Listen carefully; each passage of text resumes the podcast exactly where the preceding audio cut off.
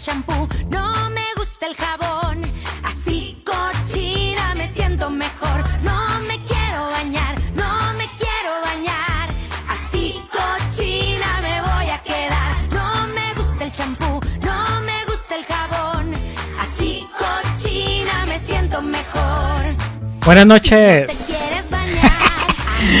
Buenas noches y bienvenidos a una transmisión más de su Entre Ondas Podcast. Episodio decimoctavo de la tercera temporada. Entre Ondas Podcast, el podcast separatista. Porque pues se viene la revolución amigos, pero ahorita con la nota de Tatiana Cloutier que dijo que no va a competir por Nuevo León, pues estamos haciendo ahí la broma con la rola de Tatiana. Me. No quiero, no quiero gobernar. Así, diputada, me voy a quedar. Así dijo, de cuenta que así dijo Tatiana. Y pues dijo que no, que, que siempre no, la gobernatura siempre no. Y pues bueno, y que le sirve más a la nación desde otros frentes. Eh, eh, cuéntenos qué les parece esto, ¿no? Eh, alguna edición muy curiosa. Y bueno, espero se encuentren muy bien. Nochecita de viernes con frío. Ya hacía falta este frito. Espero se encuentren muy bien. Que estén con sus seres queridos. No vayan a salir, por favor, para el Día de Muertos. Por favor, cuídense mucho. Eh, yo allá habrá mom- otro momento para que vayamos a, a, a visitar a nuestros muertos. Pero podemos honrarlos desde nuestra casa. Eso siempre está. Eh, en fin. eh, ahorita vamos a hablar como quiera de ello. Y bueno, pues el día de hoy vamos a estar hablando más que nada acerca de este conflicto del pacto FIFI fiscal y pues los enfrentones entre la Alianza Federalista y el Ejecutivo Federal acerca de pues pues el dinero, el cochino dinero. Dijo dijo Jesús que el amor al dinero es el origen de todos los males. Entonces vamos a hablar por qué se están peleando por este por el cochino dinero y ver si realmente nos están dando menos dinero o no. Para eso nos va a estar acompañando Saldi. En fin, ahí recuerden comentar y compartir. Bueno, también vamos a estar platicando acerca de eh, otras notas. La mayoría se lo va a comer el programa, lo del pacto fiscal. Pero vamos a obviamente a tratar ahí temas de actualidad porque pues vale la pena hacerlo. Em, y bueno, el día de hoy pues me acompañan como habitual eh, Ángel. ¿Cómo estás Ángel? Bien, muy bien. Eh, solamente voy a estar con ustedes una parte del programa, pero pues muchísimas gracias por darme permiso, Jonathan. Sí, no, es que ya, ya, ya lo teníamos aquí en, en la entrada y le habíamos dicho al guardia que nah, mejor no, pero nada, nos, nos dio penita y lo dijo, no, pues páselo, güey. Eh, y bueno, eh, también nos acompaña Saldaña, el tío de todo México. ¿Cómo estás, tío? Bien, ya, ya listo para disfrutar este fin de semana, muchachos. Obviamente en casa y, y a disfrutar la vida, eh, sobrinos, aquí en casa. Excelente. Con- con- consulta rápida, este, ¿van a, ¿van a dar dulces ustedes en su casa o habitúan a dar, a- habituaban a dar dulces y ahora no? Ah, no, aquí no, nunca damos dulces. No, Oh, wow, qué codo, yo tampoco. Aunque codo, ay. Eso es apropiación cultural. que hablando de, pues precisamente tuvimos un programa de apropiación cultural especial hace un par de días, así que si ahorita acabando el podcast, váyase y escúchelo para entender y no reducir sus opiniones sobre la apropiación cultural a, a, a- a meras críticas sin fondo. Ahí platicamos si hay, si hay apropiaciones buenas o malas, si, si en qué contexto se dan y cómo entenderlas, ¿no? Entonces, eh, pero bueno, ahí, ahí, ahí escucho, ahorita acabando la transmisión. Eh, y bueno, eh, ¿cómo ven? Eh, ¿Les parece si comenzamos de una vez? adelante. Excelente. Eh, pues bueno, vamos con el primer tema de la, de la velada. Que pues es como chingado, ¿no? El pacto fi- fiscal. Eh, pues que ha estado pasando prácticamente la Alianza Federalista, que es este subconjunto de gobernadores de la, de la conocida Junta de Gobernadores, eh, han decidido consolidarse en una agrupación que han llamado la Alianza Federalista y pues se han dado de encontronazos con el Ejecutivo Federal exigiendo pues este un retorno más justo en, las partidas presupuestarias eh, y pues en general prácticamente pidiendo más dinero porque pues con, el que hay no alcanza y pues para ello ¿cómo? no solo dinero ¿no? porque al final es, poder ¿no? claro claro pero bueno este ahorita, ahorita precisamente para eso nos, nos está acompañando Saldaña y pues también este vamos a estar platicando pues de este show, ¿no? ¿Cómo está este pedo? Eh, y bueno, pues este... Bueno, por aquí tenemos un invitado, Ángel, no sé si, si quieres hacernos el, los honores.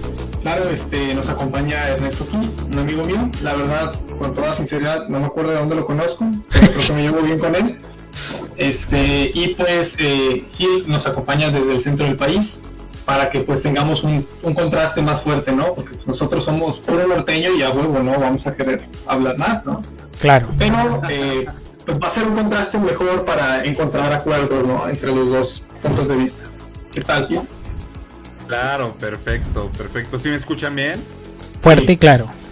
Perfecto, pues un gusto, de verdad, un gusto estar aquí entre tanto compa norteño que de por sí a mí me caen muy, muy bien. Y, Ay, dije, pues va a decir mala. no, y, de verdad sí, yo, yo creo que estos temas pues son...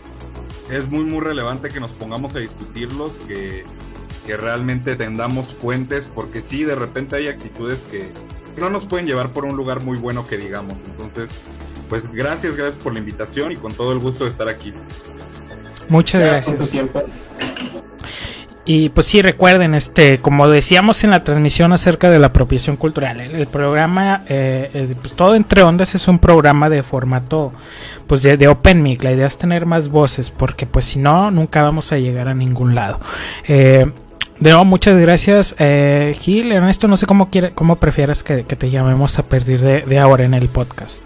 Pues como ustedes gusten, hay personas que me dicen Ernesto, otras me dicen eh, Carmona, otras me dicen Gil, entonces pues Ernesto está bien, no hay ningún problema. Perfecto, Ernesto. Pues bueno, de nuevo muchas gracias por, por aceptarnos la, invitación. Este, y pues vamos a platicar acerca de esto.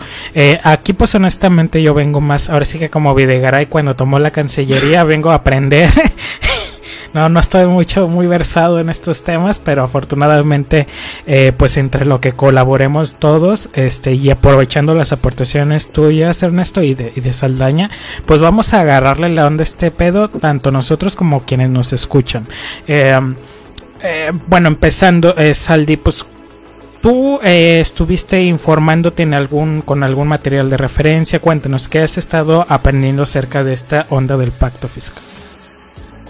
Bueno, en, realidad pues mi, rama viene más al, lado fiscal por parte de, la teoría económica y, más por, por este lado de, cómo se asignan los recursos, más que por el lado legal, ¿no? Que, es otro apartado. Pero me hizo mucho ruido que al poner sobre la mesa este, este debate de que eh, se empezase a discutir sobre la redistribución de, los ingresos federales, con los estados, pues surge una gran oposición por parte de, nuestros amigos del centro, porque pues toman una, postura en la cual pues eh, los estados ricos tienen que pues aportar al estado para, para poder solventar los gastos de, los de las otras entidades federativas que no están tan bien que digamos en, en esos aspectos, ¿no? Surge, surge un, una discusión en torno al nivel de las aportaciones, sobre todo eh, entendiéndose que, gran parte de los regiomontanos tienen la errónea idea de que Nuevo León o, el norte en general eh, mantiene al centro y al sur.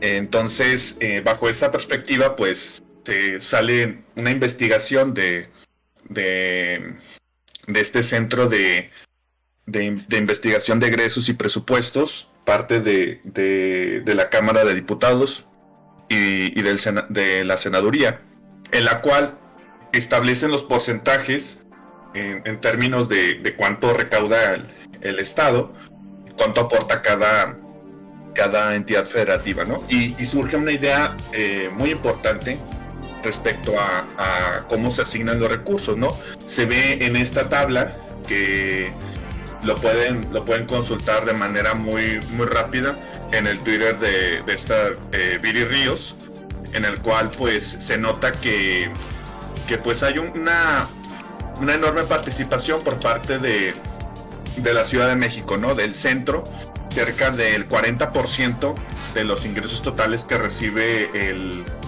eh, la federación, pues vienen de ahí. En segundo lugar está Nuevo León con 8%, ¿no?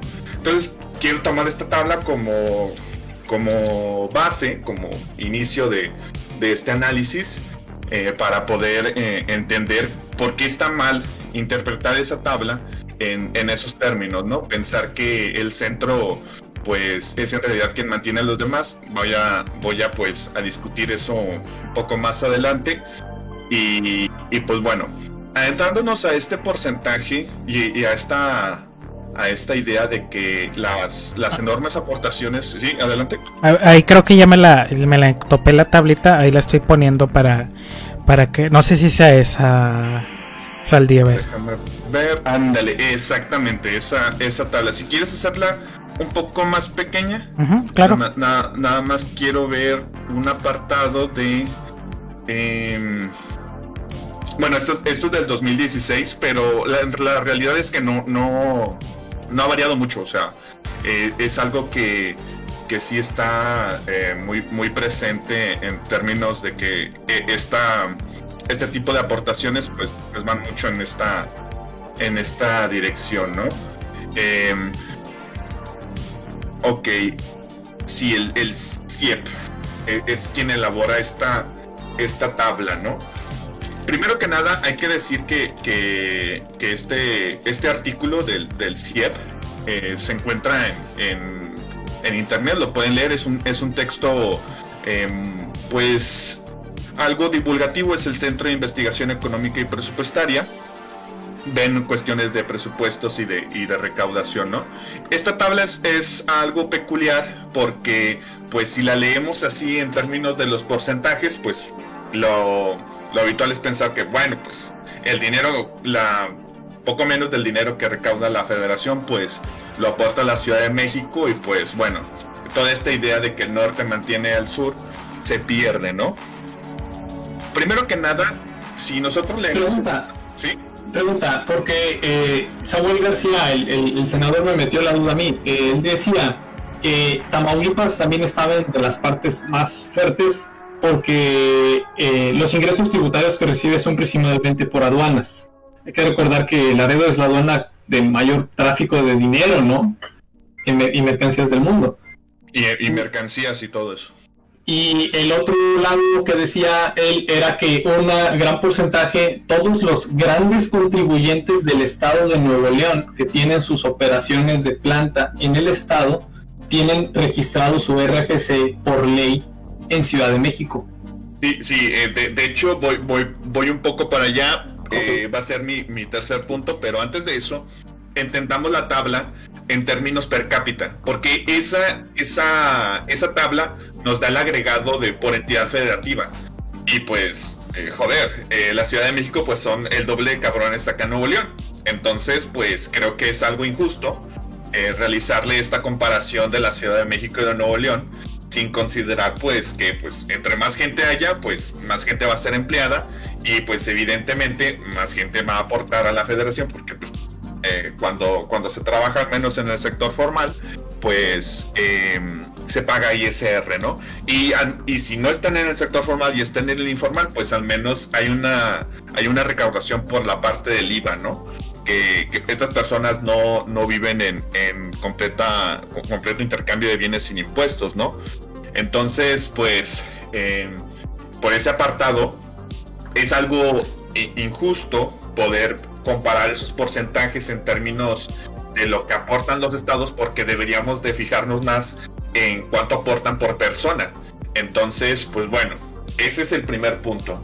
Eh, y, con eso quiero abrirle la situación de, que el objetivo de ese, de ese artículo del CIEP no es ver qué, estados o, cuáles son los que mantienen a cuál o qué, sino ver en términos de, captación, o sea, dónde se concentra la, la ¿cómo se llama? La, estructura líquida de, los tributos, ¿no?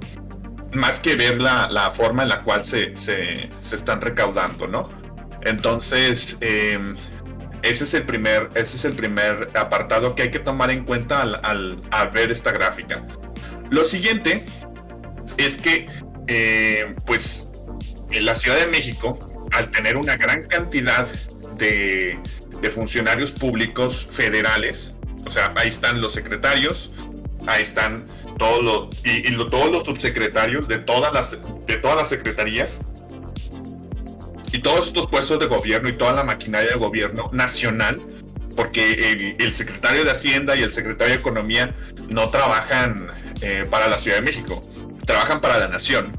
Pero dentro de la contabilidad nacional, eh, el ISR que le retienen a, todos esta, a todas estas personas, pues eh, se contabiliza en la Ciudad de México porque ahí laboran, aunque su, su labor es nacional, ¿no? Son funcionarios de federales.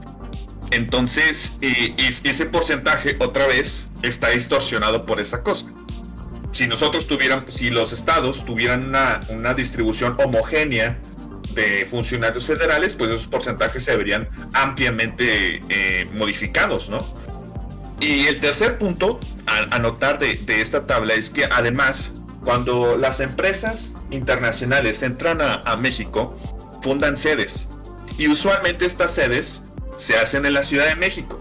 Y otra vez tenemos este mismo caso, de que estos, estos empleados, aunque trabajan para, para toda la nación, o sea, su, objetivo es ver, por ver toda la nación, pues otra vez, la contabilidad de los, de los ingresos de, del impuesto sobre la renta de sus salarios, pues se contabilizan en la Ciudad de México, ¿no? Entonces, a esos porcentajes habría que quitarles ese, esa cantidad de, de ingresos verlo por el lado per cápita y entonces tendríamos una mejor imagen de pues cuánto contribuye cada estado en términos per cápita, en términos eh, auténticamente comparables con respecto a los ingresos eh, nacionales y cómo se, se distribuyen, ¿no?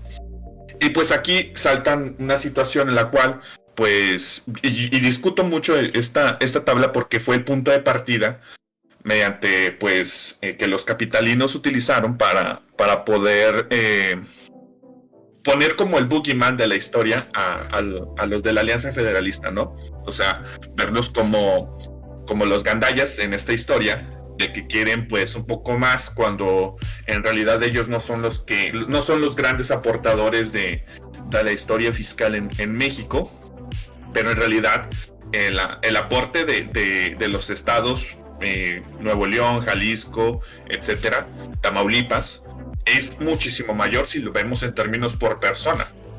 Una vez un, amigo de, de, ¿cómo se llama?, del Estado de México me comentó que no tiene sentido comparar eh, en términos de, presupuesto de PIB, el de contabilidad nacional, a Nuevo León y, y, al Estado de México, porque el Estado de México se lo lleva de calle. Y pues le dije, pues es que en términos per cápita ustedes están muy abajo de nosotros. O sea, eh, en términos de productividad, un nuevo leonés, siendo objetivos con los datos, sí es más productivo, tanto para su estado como para la nación, porque produce más. O sea, y esto tiene que ver por las estructuras eh, y las instituciones que, hemos formado, ¿no? Entonces, em, sí hay una discusión fuerte sobre esto.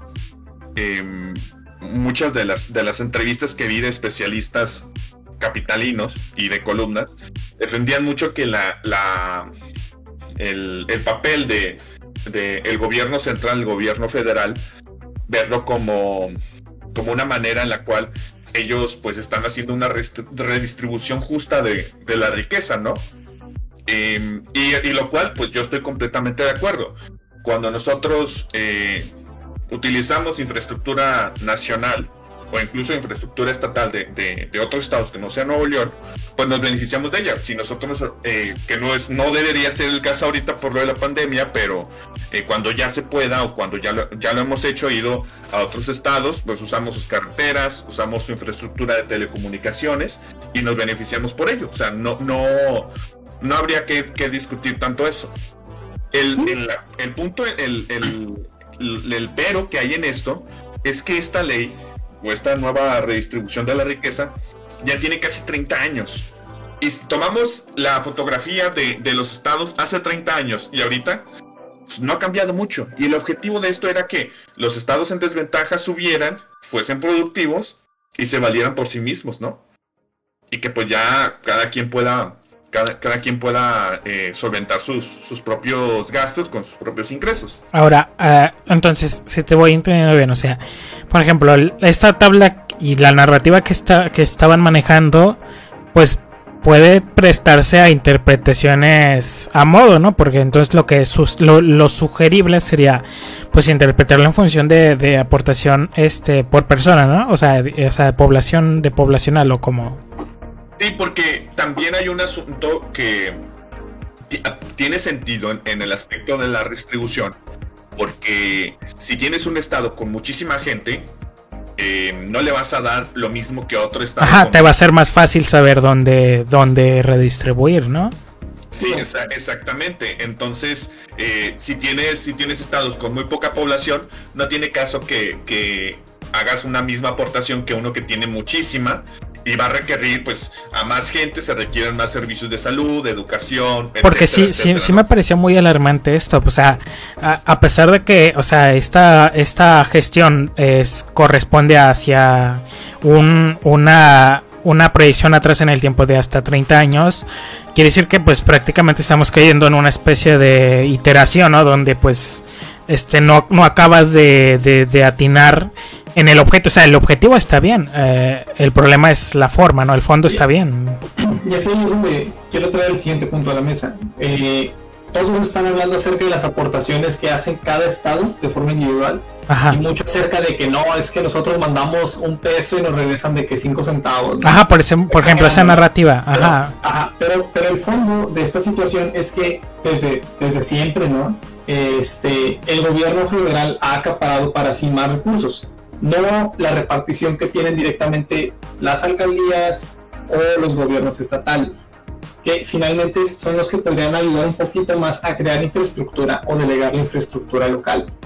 Sí podemos conceptualizar proyectos como la carretera de Durango Mazatlán, este, que pues son inversiones federales y toda, la nación se, toda la nación se beneficia con ellos. Sí, sí, por ejemplo, Monterrey es súper beneficiado porque ahí salen todas las mercancías que se maquilan acá, ¿no? Este, y, se, y se van a exportación, sí. Sí, este, todos estamos de acuerdo con todos esos proyectos, ¿no? Un nuevo aeropuerto, claro que sí, es parte de la federación pero hay otros proyectos que sí dependen de cada eh, localidad estatal, como es el caso, voy a hablar de, de, Nuevo León, pues el transporte público, ¿no? O el sistema estatal de salud, o el sistema de escuelas, ¿no? preparatorias que, que, están haciendo, ¿no? Todas estas cosas que finalmente no están al amparo de recursos federales porque son solamente para uso local. Y yo creo que en ese sentido, eh, salvo que me corrijan alguien, pues cada estado debe tener sus propias necesidades que tiene que resolver. Que es obvio que no es lo mismo que Chiapas sea eh, provisto de un programa federal de inversión a que mismo Chiapas decida qué recursos invertir con, con sus cosas, ¿no? Mira, y, el asunto es que antes de que se, se implementara esta, esta modus operandi de, del, del pacto fiscal, hay que recordar que o sea, aquí en Nuevo León hubo dinero para, para un plan maestro de, movilidad urbana. O sea, el, proyecto original de, de Metro Rey era hacer seis líneas de metro y, con posibilidad de expandirse a 12 líneas con, con eh, Transmetro, ¿no? Ah, sí, de hecho hay una estación ¿no? que tiene tramos donde iba a hacerse otra. Sí, y, terminamos en dos porque nos alcanzó a dos. Antes había para hacer metro y, poderle darle a la inversión, porque la, la, forma en la cual se recaudaba era, era muy rígido recaudar para ti, para, para el Estado y luego mandarlo a la Federación. Estamos hablando cuando el sistema bancario no estaba tan desarrollado como ahorita. Ahorita con un clic y hace una transferencia a toda la República, ¿no? Antes pues no era, no era tan sencillo. Desde que se, implementa el pacto fiscal, la única manera para la cual tenía el Estado financiar una obra pública como el metro era endeudándose y pues llorándole a la nación para que, llorándole al, Ejecutivo Federal para que le soltara algo de lana. Cuando, cuando antes había para, para hacerlo, ¿no? Entonces, pues sí, sí es una, una situación en la cual son 30 años, la, los, pues los, los estados de, más desafortunados en términos de ingreso no han alcanzado los niveles que, que se esperaba. De hecho, eh, hay, hay investigaciones sobre que se implementaban zonas económicas especiales en el sur para poder estimular el empleo formal, porque es, es la mejor captación que tienes en términos fiscales. No, pues, te acuerdas cómo estaba antes, este, hasta hace poco, ¿no? Lo de la distribución de salarios mínimos. Que nosotros éramos salario mínimo tipo C, ¿no? Una madre así. Ah, sí, las zonas, ajá. Sí, sí, y, y, eso, eso era un incentivo para que como empresario dijeras, bueno, me conviene más montar mi planta en Guerrero, me conviene más en Oaxaca porque voy a pagar salarios por debajo y voy a estimular el empleo formal y, eso va a detonar eh, un círculo virtuoso que va a generar eh, bienestar y progreso económico a esas zonas. pero, pero nunca se pudo concretar porque... La eh, infraestructura. No, no, deja tú la infraestructura, se mandan los recursos para que hagan infraestructura, pero no sale, o sea, no, no, o sea, ahí habría que preguntarle y hacer una, un tipo de, de auditoría de ese tipo de recursos porque pues no, no está reflejado en, términos de, que 30 años dando ese, recurso y no han generado la infraestructura necesaria. Y, eso pues sí, sí, es un, sí ha sido un lastre en términos de finanzas nacionales. Y, por otra parte también hay investigaciones que sugieren que a los empresarios no les da para, para poder invertir en el sur porque tienen una concepción negativa con respecto a enviar a gente de esos estados que no tienen, que dicen que eh, no están bien educados, que no tienen la escolaridad suficiente. Sí, es, es lo que te iba a decir, o sea, es una especie de círculo vicioso, ¿no? Porque, o sea, y, y digo, mi, mi, mi, diagnóstico, digo, muy, muy improvisado, pero pues es que, pues es que ahí está, ¿no? El, el medio del asunto es que ese dinero, pues hay que, de hecho creo que fue Xochitl Galvez la que, la que dijo, no, pues hay que, hay que transparentar al 100% la ejecución de los presupuestos para que, eh, o sea, porque precisamente, o sea, no se ven, o sea, a mí me sorprende mucho, o sea, 30 años desde que existe esta figura y, y que, o sea, y persiste tanto la, pues, la, la, la cuestión de cómo se están ejecutando estos presupuestos y, segunda, eh, se está perpetuando esta imagen, eh, pues, de, de que el sur está subdesarrollado y, y, pues, y, se vuelve no favorable para, el, para la iniciativa privada y pues es un, es un círculo vicioso. Y, y, entonces ya se legisló, o sea, se hizo una legislación para, para, para poder este, revertir eso. Dices, bueno, es que sí es cierto, o sea, pinches estados ricos tienen, tienen más dinero para invertir en educación, vamos a otra vez, vamos a cambiar la jugada. El, el estado al cual peor le vaya en educación, le vamos a asignar la mayor cantidad de recursos y así nos vamos hasta el mejor, ¿no? Pero otra vez creas este círculo eh, vicioso en el cual si tú que, eres el más rezagado educativo pierdes ese puesto, te quitan el presupuesto. Entonces, ¿dónde está el incentivo a que ah, la salud, güey? Perdón, las condiciones en educación, o sea, pierdes, pierdes ese puesto y pierdes todos esos recursos sí, o sea, no se han ido en mejores escuelas, en mejor infraestructura educativa, en mejor capacitación a los maestros. No, pues es para jinetearlo muchas veces. Exactamente, güey. Tienes, tienes a profesores sindicalizados con unas 7, 10, 20 plazas de aviador, pues ahí se va la lana, ¿no? Y sí me hace sentido, o sea, es como como en una empresa, ¿no? El departamento tiene un presupuesto, pues chingate hasta el último centavo, porque si no, pues por su ejercicio nos lo van a disminuir. Al Exacto. O, ¿sabes qué? Mételo al fideicomiso. Ah, no, ya los desaparecieron, muchachos. espera, espera, espera, espera, espera, A ver, eh, yo quiero escuchar la opinión de mi estimado invitado.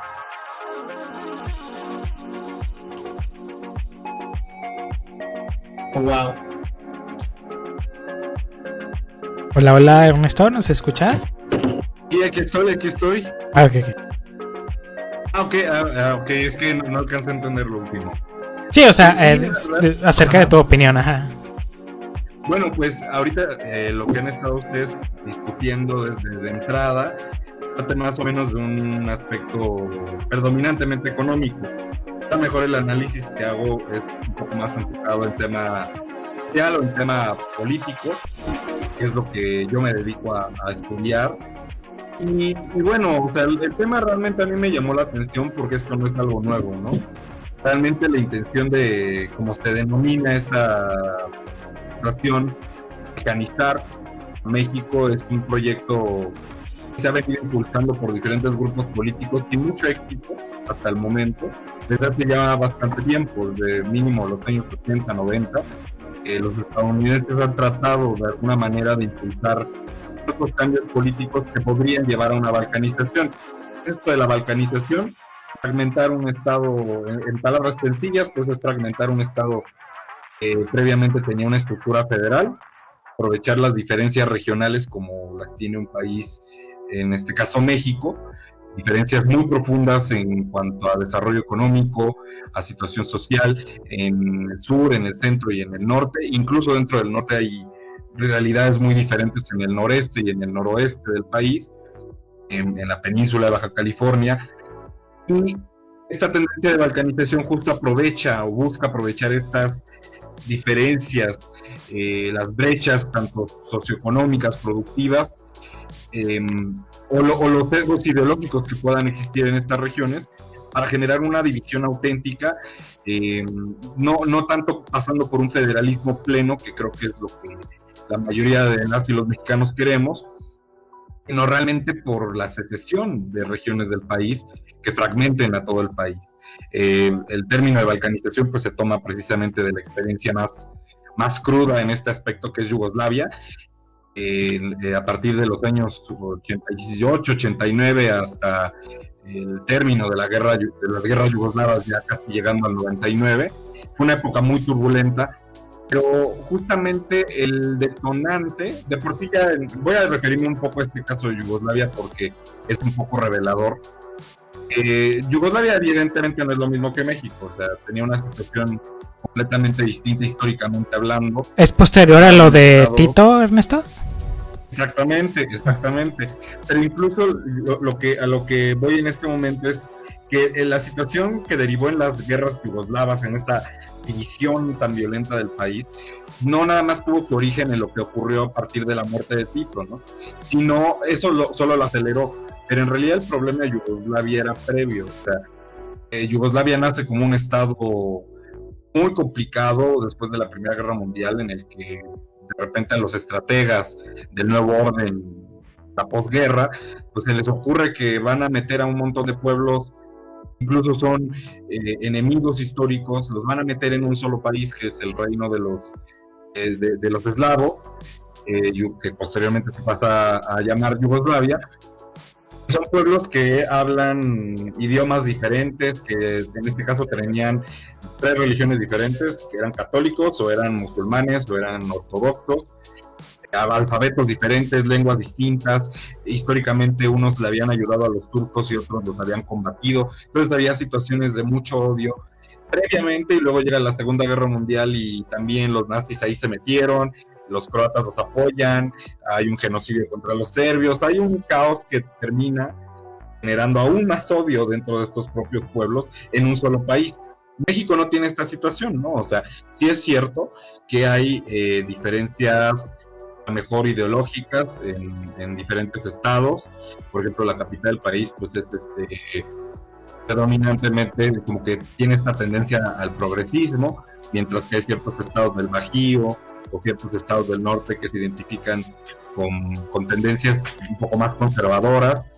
Eh, el sur también tiene sus ciertas especificidades políticos sociales. Entonces les digo, el, el caso de Yugoslavia como tal no es comparable, pero lo que sí quiero retomar de ese caso es justamente cómo, cómo explotó o qué fue lo que fomentó explotar un conflicto de esas dimensiones, que justamente fue la diferencia socioeconómica y la carga tributaria de una región para apoyar a la otra. Kosovo, que es un nombre que nos puede sonar, justamente era lo que ocurría. Kosovo era la región más atrasada de Yugoslavia, desde que antes de que existiera Yugoslavia, era la región más atrasada. Y pues en cambio Serbia, Croacia, Eslovenia, que estaban más cerca de Europa Central, pues eran las que sostenían el peso de regiones como Vojvodina o Kosovo, que eran las más, las más pobres, Macedonia también.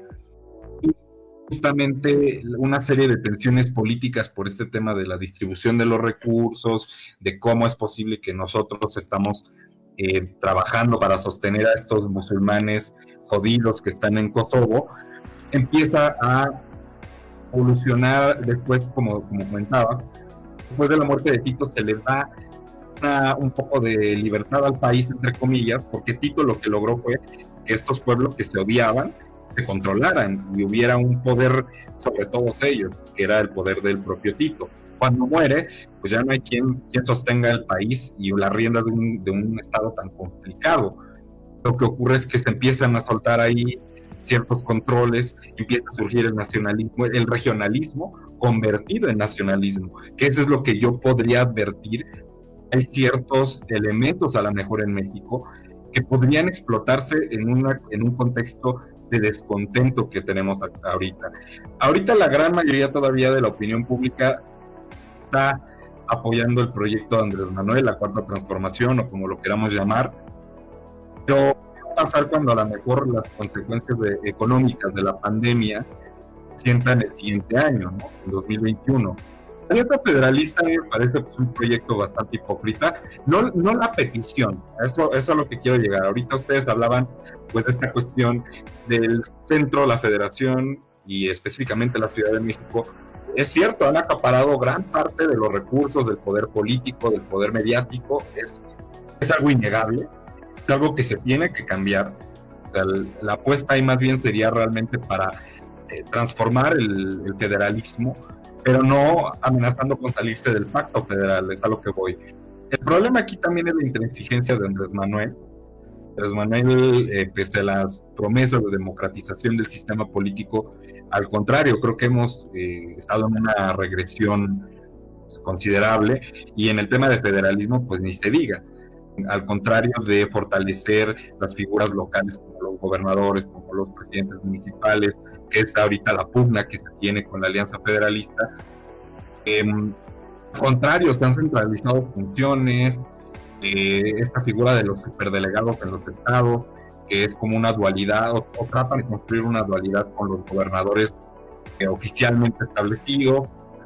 Em, entonces la situación es realmente complicada. La movida que yo veo ahorita con la Alianza Federalista que eh, eh, insisto, la causa es legítima, la causa es necesaria, revisar un pacto fiscal que como mencionaban, ya tiene 30 años, ya la situación económica en el país, después de un Telecán, después de una renegociación de un Telecán, después de todo lo que ha ocurrido en estos últimos años, transformado, la distribución de recursos y de industria en el país no es la misma, la población no es la misma, entonces claro que las reglas del pacto fiscal se tienen que cambiar, se tienen que actualizar tenemos que refundar este pacto fiscal y federal, pero eh, no con estas amenazas que pueden llegar a, calar eh, en una manera que no nos imaginamos, mirando este discurso un poco patriotero, regionalista en ciertos sectores. Es, algo muy sabido, ¿no? La relación política de repente entre Nuevo León, entre la Ciudad de México, entre a lo mejor Guadalajara, que es este otro centro de poder, no ha sido del todo cordial a lo largo de la historia y ahorita con este enfrentamiento entre Andrés Manuel, porque Sheinbaum a nivel local no entra en el juego. Sheinbaum en ese aspecto del combate entre Andrés Manuel y sus adversarios no le entra. Pero eh, esta situación de explotar esta animosidad de repente de decir, bueno, es que los chilangos, los del centro siempre se han quedado con el dinero, eh, vamos ya mejor a amenazar, a amagar con abandonar el pacto fiscal puede generar, puede degenerar en algo muy peligroso. Eh, yo, como lo platicaba con Ángel apenas, no creo, no creo que la movida ahorita sea directamente eh, tratar de balcanizar al país, van en esa ruta. Ese es el peligro que yo detecto, que puede derivar, si no se sabe controlar, ahorita con las consecuencias de la crisis no sabemos en qué pudiera terminar un, impulso, un movimiento de este estilo.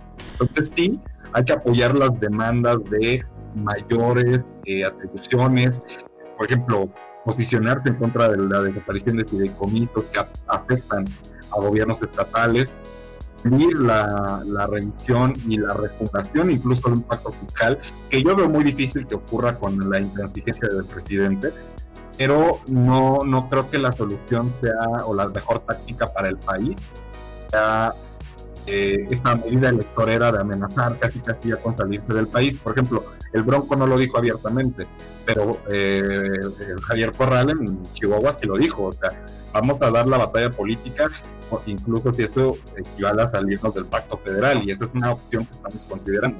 Entonces ya cuando te dicen algo así de claro, eh, no sé qué tan en serio vayan, pero, hay que tomarlo en cuenta, hay que tomarlo en cuenta y no perderlo de vista. Es que. Sí, eh, mira, antes de que se me olvide, porque sabes, tengo memoria de flip-flop. Eh, primer punto, no veo, no veo, no veo descabellado empezar a plantear eso. Después de todo, eh, siempre lo he advertido yo aquí, o sea, las crisis son escenarios perfectos para que proliferen políticamente actores radicales, muchas veces del peor tipo. Este, recordemos cómo es que pues si, si no se ponen al tiro en Francia, pues Marie Le Pen va a estar ganando. Este, vamos a tener, eh, vamos, el, fascismo va a regresar a Europa si no, si no se detiene. ganó Trump, la, vez pasada. ¿Cómo? ganó Trump, güey. Sí, ándale. Entonces, no, no, pero el viejo mundo otra vez cayendo en, en la misma trampa engañabobos. Bueno, eh, en segundo, eh, es importante comentar también, es válido comentar, es, es, es, lo importante que hay que dejar también. La, el fondo está bien, eh, que es lo que queremos eh, eh, pues señalar aquí. El fondo está bien. El problema, la forma, pues a veces sí parece muchas veces, pues eh, tiende a la, a la politiquería, como dice incluso Andrés Manuel, pero también el mismo Andrés Manuel, pues en esta, en esta posición de no de no llegar a, al middle ground de negociar este incluso se tiene que meter hasta fíjate el raciocinio que tiene Arturo Herrera de, de, meterse a, sí a través de un tweet no a través de un video pero sí a través de un tweet decir eh, vamos a hacer una charla técnica. Y creo que ahí está ahí fue una muy buena punta de decir una charla técnica para empezar las renegociaciones del pacto fiscal. O sea hasta él advierte la gravedad de este asunto sin meterse en política y decir vamos a resolver el, fondo, no vamos a meternos en la forma. ¿Quieren resolver el fondo? Ok, vamos a sentarnos a la charla técnica. Sin embargo, pues si el, eh, si el presidente sigue con esta posición de no apertura, pues sí, en parte tiene razón. Eh, hasta le puedo comprar el argumento que se sacó de eh, no, va, no se va a manchar la la investidura presidencial de esta manera. Ok, pero que sí, sí vaya a existir ese diálogo entre Hacienda y los, y los estados, perfecto. Y yo creo que eso es a lo que debemos apuntarle y no a una salida, porque decir salirse del pacto fiscal es una solución sencilla a un problema complejo y ya sabemos lo que pasa cuando propones eso. Y tercer, y tercer punto que quería agregar es que si bien... Eh, eh, eh, y, la polarización, tener retorno un poquito al primer punto, o sea, existe y es muy capitalizable por actores políticos de cierto, de cierta calaña, eh, porque ya existe una narrativa de chilangos desde acá y provincianos desde allá. Entonces, eh, es, es, y más en, tiempos de crisis es muy capitalizable. Entonces, ese recordatorio de que no dejar que esas narrativas eh, diferenciadoras pues logren esto. Y también, eh, parte final de mi punto es, sí me preocupa que exista un cabildeo por parte de elementos externos para eh, ajenos al país en este aspecto. Pero eso ya es ponerme el sombrerito de, aluminio. Este, pero bueno, eso es lo que quería agregar. Eh, yo, lo que quería comentar era que el, al menos en la Alianza Federalista, que me parece llegó a tener hasta 13 miembros, eh, salvo los que maicearon, este, sí tiene, como, es, como trata de ser horizontal, sí tiene muchas opiniones tan descontroladas y hasta idióticas, ¿no? Como las de Alfaro o, las declaraciones de Corral a veces, o un poco más moderadas y mesuradas, ¿no? Eh, pero parte mucho, sí, yo creo que responden a una situación más electoral que a una situación de o de apoyo social, más, a una, más que a una situación de, de resolver el problema de fondo, ¿no? Y eh, la forma en la que al menos eh, he visto expuestos los argumentos en las conferencias de prensa de aquí del Estado de Nuevo León y de los agentes que participan aquí, es sí es, o sea, no, mira, los porcentajes están bien. O sea, sí hay que meterle lana a, las, a los estados a donde hay que desarrollarlo. Pero la situación está en que el poder federal o administra esos recursos o mejor no los da a los estados para que cada estado los administre. ¿Por qué? Porque al final el 70% me parece ser de todos los recursos son para el ejercicio federal y solamente un 30% y que se reparte también con lo de los municipios pues es para el ejercicio de los estados y municipios. Y pues es la única forma en la que parece ser que tenemos un contrapeso contra el ejecutivo, ¿no? Porque pues ya vimos que eh, el poder legislativo pues está toda la mayoría, ¿no? y el poder judicial pues este ya nos ha demostrado en varias ocasiones que no no está operando como debería de estar operando verdad y en ese sentido y como muy acertadamente lo estaba exponiendo este Ernesto de pues es la parte de dónde queda la democratización de los recursos, dónde queda toda esa situación. Al revés, vemos que López Obrador trata de concentrar su poder para él poder ejercer el poder, ¿no? Y lo que a mí mi persona me cae todavía más gordo es que le siguen metiendo lana a proyectos como Dos Bocas. O lana a Pemex. Lana que en este momento los estados podrían estar usando para sacar a la gente de su crisis o mejorando su sistema de salud, ¿verdad? Bueno, que poniéndome de, de, eh, de contrapunto, pues se resolvería pues precisamente refundando el pacto fiscal. ¿Cómo? Sí, o sea, eh, um, una sería una contención de, de, egresos más fácil, más facilitada por un pacto fiscal redis- rediseñado, ¿no? Quiero pensar, no sé Saldi si, si diga, piense si, esto podría afectar, pues precisamente, digo, digo, aceptémoslo, México siendo, sigue siendo un país presidencialista, eh, el presidente va, el presidente en turno siempre va a tener eh, meter- poder meterle el privilegio de poder meterle a lo que en su narrativa personal piense que sea lo mejor para el país. Eh, pero al menos un, algo que puede contribuir a contener en qué medida se está quemando o no el dinero, una gran parte de dinero en proyectos eh, o en proyectos insignia, en buques insignia, eh, pues va a ser un pacto fiscal rediseñado. Digo, no sé qué, qué, tan, qué tanto, en qué medida ayudaría, ¿no? Bueno, eh, hay que entender también que esta situación de la discusión de- del pacto fiscal, pues bien se pudo haber discutido en muchísimo antes, ¿no? O sea, eh, este, momento es especial o, se da en estas condiciones porque es evidente que si entendemos un poco de- del ciclo del ciclo del ciclo político presupuestal, pues eh, se acercan elecciones y y pues también la, la crisis ha acentuado mucho el, el efecto de que los, los ingresos que recaudan cada una de las entidades federativas pues se han visto mermados. O sea, cuando, cuando este bronco sale, el bronco sale a, decir sobre las cuestiones del, del pacto fiscal, pues siempre trae ahí a su tesorero con, con los datos que, que se han obtenido de, de la recaudación estatal y pues ha ido a la baja. Y, y es normal que vaya a la baja si el empleo se, se está disminuyendo, si, si los proyectos de inversión es- están disipándose, pues es obvio que, que las entidades federativas se las están viendo eh, tremendamente oscuras.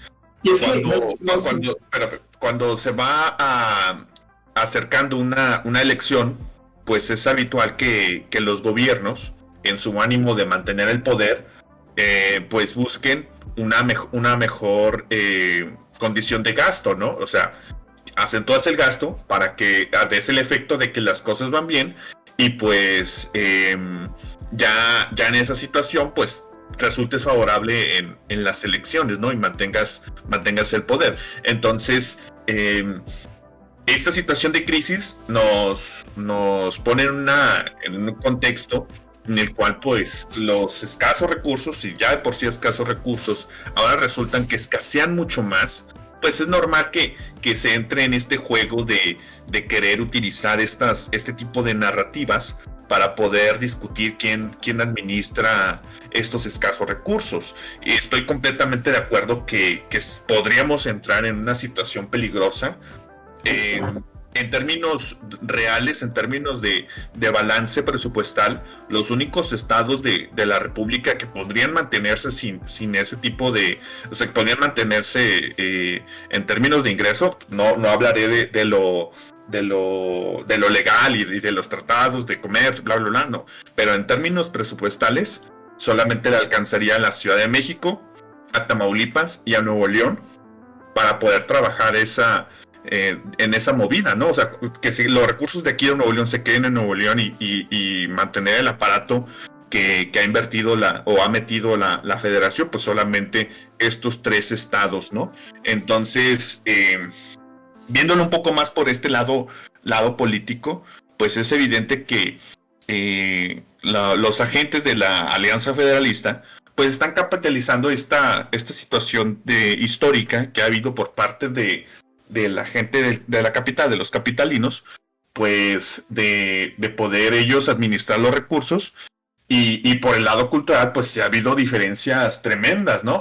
Desde, desde pues yo, yo he contado eh, una enorme cantidad de, experiencias de, intercambio cultural con el centro, de que siempre siempre les nos ha desagradado, no me incluyen en la, en la situación, pero les ha desagradado a muchos compañeros que se nos considere provincia cuando pues se ejerce un tipo de colonialismo presupuestal, ¿no? Y, ese tipo de, situaciones pues se han alimentado por años. Entonces, para evitar que, que, se decaiga o, esto converja en una situación muy peligrosa para, para los para los estados y para México, pues debe de, replantearse una mejor eh, manera de redistribuir los recursos y sobre todo que los, recursos nunca han estado, y, esto creo que es clave, y que deberían retomar la alianza eh, federalista en lugar de, estarle jugando al, al, yo jalo más y, y yo te arrebato el dinero. Este tipo de recursos debería estar muy condicionado a objetivos o sea, debería estar, debería estar amarrado a, una serie de, proyecciones y, de metas, cosa que nunca se ha hecho. O sea, a lo mejor pueden discutirse mil cosas y mil tratados o acuerdos en cámaras, pero nunca hay un, consenso nacional de que, pues... Sí, digo, después tienes, después tienes a un presidente desmantelando un aeropuerto, ¿no? Sí, es exactamente. Y, pues el, el, caso o el chiste que, que, se les da pues, en, en, este contrato social que tenemos todos los ciudadanos de entregarle el poder a, al, federal y que, y que ellos administren los recursos es pues que vean por todos los, los mexicanos, ¿no? Pero pues si, si nos vemos, si, si ahora vemos el apartado eh, político, pues al final pues mantienes la Ciudad de México contenta, mantienes medio contento al Estado de México, ya tienes elecciones ganadas, ¿no?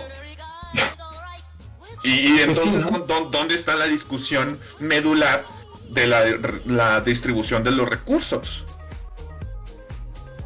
Eh, eh, mira, eh, yo quería traer a, recuerdo lo de Monterrey 6.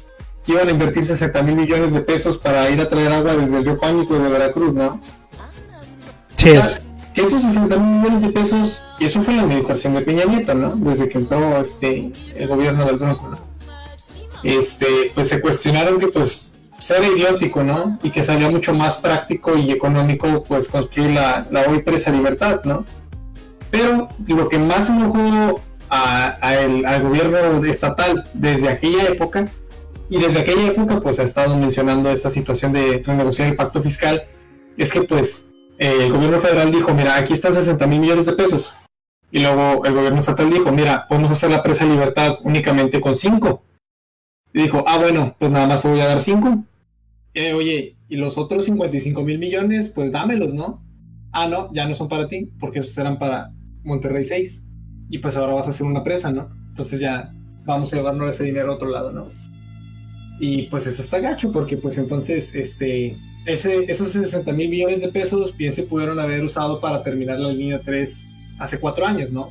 Y haber hecho una línea 4 fácil, ¿no? La línea 3 del metro costó, me parece, 6 mil millones de pesos. nacionalizar el nacionalizar, perdóname, estatizar el transporte público que hacía falta muchísimo y hubiera resuel- resuelto el problema de movilidad que tenemos hoy, cuesta 4 mil millones de pesos. Y toda esa lana, pues se fue. O sea, no hubo, no existió, porque una situación federal eh, política, pues impidió que fuera de esa forma, ¿no? Y pues es lo que vemos, o sea, el estado de Tabasco, pues recibe una X cantidad de ingresos, el estado de Veracruz, el estado de Puebla, porque simplemente están en, en esa alineación ¿no? de, de recursos también, porque están con el partido. Y muy triste, pero pues únicamente ocupas 20 y 22%, ¿te gustan? Para ganar una elección. ¿Cuánto ganó Peña Nieto? Que fue el, el, el- más reciente con menos este eh, porcentaje de votos, ¿no? Como 26% y ya ganas una elección. Entonces, o sea, sí se siente gacho y yo creo que por eso empiezan a hacer ese tipo de cosas, de amenazas que no tienen ningún sentido, que no pueden proceder de ninguna manera, porque de todas formas, o sea, imagínate, ¿no? Ciudad Juárez diciendo eso, pues sí, carnal, pero todos tus bienes tienen que viajar hasta, hasta Mazatlán para salir, ¿no? O hasta Guerrero, ¿no? Porque pues no, no solamente la economía es en, en Ciudad Juárez, ¿verdad? O finalmente aquí en Monterrey, o sea, sí, carnal, pero tú vendes cosas a Ciudad de México, tú vendes cosas también que van para Veracruz, o sea, finalmente somos una federación, un estado en ese sentido. Y inclusive, ¿no? En, en un esquema mucho mayor, precisamente, eh, pues cosas como el Telecan, pues nos, nos convierten en un bloque para que estemos todos juntitos desde Yunao hasta Tapachula, ¿verdad? Entonces, o sea, como que salirnos, así como que salirnos, pues, como que ya no va, ¿no? En este momento, en esta época de la historia y bajo estas situaciones económicas. Pero sí, eh, siento que se ha vuelto una pelea más animal por la parte política de que el poder federal o el partido político en turno, llámese el PRI hace cuatro años o llámese ahorita este Morena, eh, peleándose, ¿no? Para ver quién tiene la balanza de poder y quién va a ganar las siguientes elecciones. Y es que ese es, otro detalle, o sea, ahorita está, lamentablemente, la política en, en el país está muy deteriorada, o sea, digo, al menos no es desde nuestra perspectiva, pues verlo de aquí, pues dices, oye, pues no, no, no sé, Eh, o sea, no hay lugar para la, para la, la realpolitik de, de, oye, pues eh, a mí me vale si empezamos el puente desde la izquierda o la derecha. El puente hay que hacerlo ya. Eh, Eh. ¿qué opinas acerca de que, eh, bueno, primero el, el presidente dijo, ¿no? Que había que someter a consulta, pero luego que le hayan tomado la palabra y que probablemente haya consultas el próximo, en la próxima elección. ¿Es una movida buena? ¿Es una movida mala?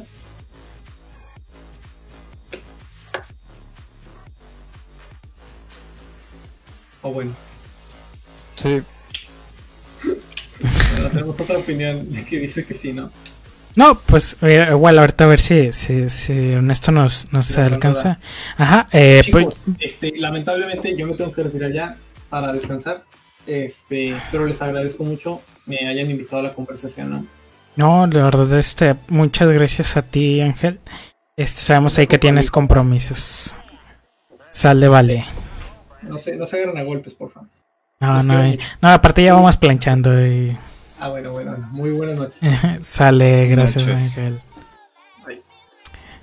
Y bueno, Ernesto, ¿tú cómo lo ves a ese punto que comentaba Ángel acerca de, de pues que, que, que le tomaron la, la palabra de, de ejecutar una consulta eh, sobre los estados de la Alianza Federalista sobre si pues las condiciones del pacto fiscal al punto incluso de pues consultar acerca de, de retirarse del, del pacto?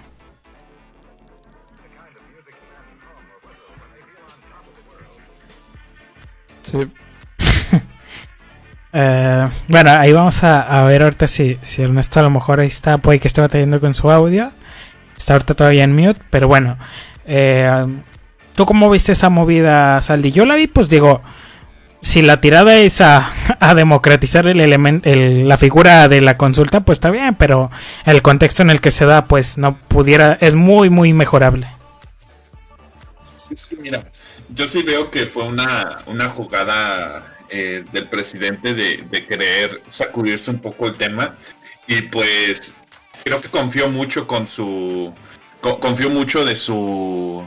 Eh, de, su presencia en el estado, digo, al final los datos lo, marcaron ganador aquí en Nuevo León, pero no toma en cuenta que eh, sí hay un, sentimiento muy fuerte aquí en Nuevo León de que pues los recursos se van y, pues em, lamentablemente se tiene esa errónea concepción en parte de que pues Nuevo Leonés otra vez levántate a las 5 de la mañana o 4 de la mañana porque no hay buen transporte público y, y a seguirle chambeando para generar eh, los y que aguantártelo es ser jale y la fregada. Exacto, mientras que tu contrafactual, con la misma escolaridad, con las mismas habilidades en el sur, pues sí le llega su apoyo social, ¿no? Entonces genera, genera un sentimiento eh, mal canalizado de rabia, de enojo, de, de, ¿cómo se llama?, de rechazo hacia esa gente, cuando en realidad pues todos somos una nación, no, no, no debería ser así esta, esta, e, este, a, como se han llevado las cosas, en realidad debería de, de, tenerse una, una forma de, de poder discutir este tipo de, de forma de repartir los recursos y que, y que pues tomemos una, una decisión sensata y madura. Pero otra vez te digo, el asunto está en el ciclo político presupuestal. Vienen elecciones y, la mejor movida que tiene el gobierno federal es ahorcar a los estados. ¿Por qué? Porque quedan mal y vienen sus candidatos.